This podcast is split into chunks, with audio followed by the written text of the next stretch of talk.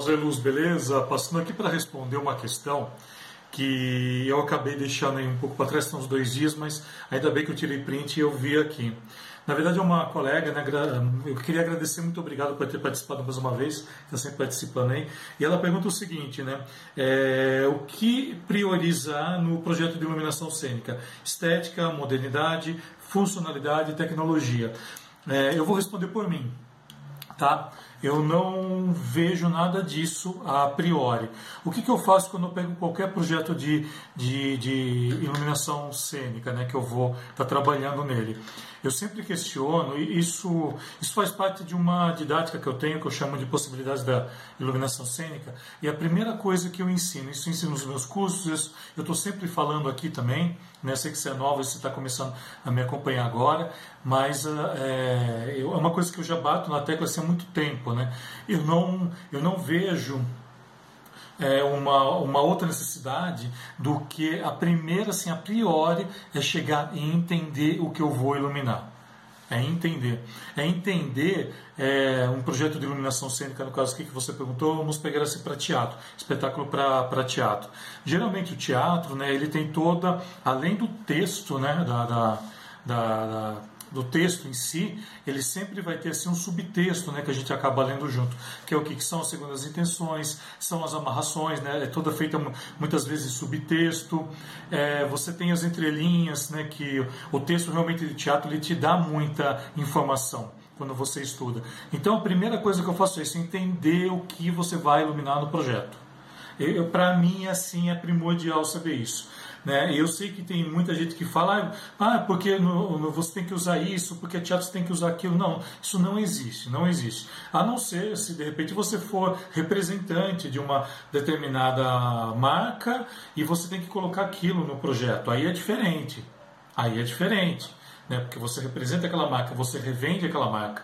Né? E às vezes acontece muito isso. Às vezes acontece de você só ter acesso a uma determinada um determinado tipo de tecnologia, um determinado tipo de, de, de, de instrumento né, de iluminação, então você vai somente trabalhar com aquilo. Então, a priori, só é aquilo. Ó, eu preciso de um espetáculo que eu vou ter que usar isso de alguma maneira para tentar transformar isso de alguma maneira.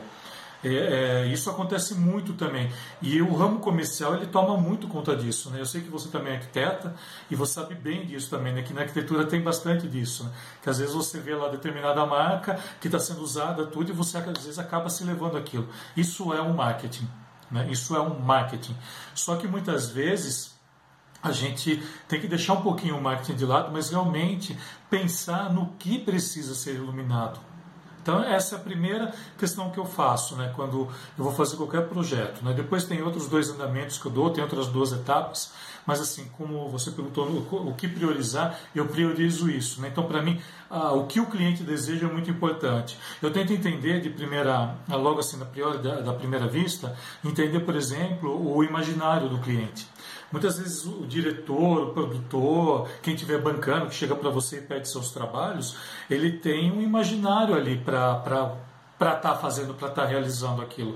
E cabe a você, como profissional, nessa primeira instância, perceber, sacar isso, entrar no imaginário do cliente e começar a ver as possibilidades da iluminação. É isso que eu penso, tá?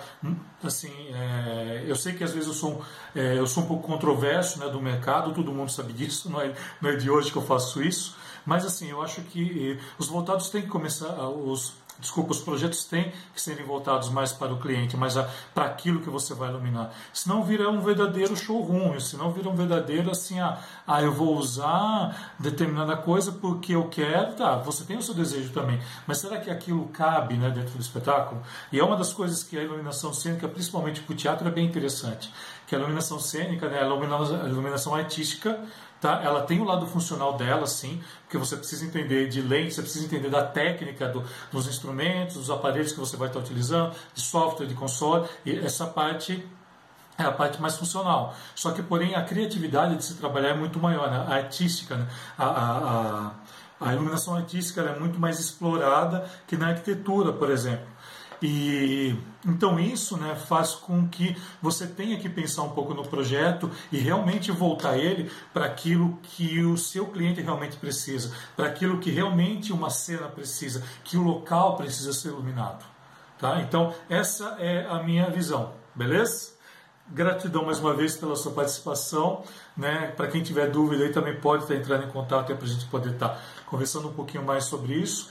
E é isso, né? Vamos dar prioridade aí para aquilo que realmente precisa ser, ser mostrado, para aquilo que realmente precisa ser é, iluminado, né? não somente ficar pensando em, em tecnologia, estética. Tá? Não estou dizendo que isso não importa, isso é importante, mas isso vem segundo, terceiro, quarto plano.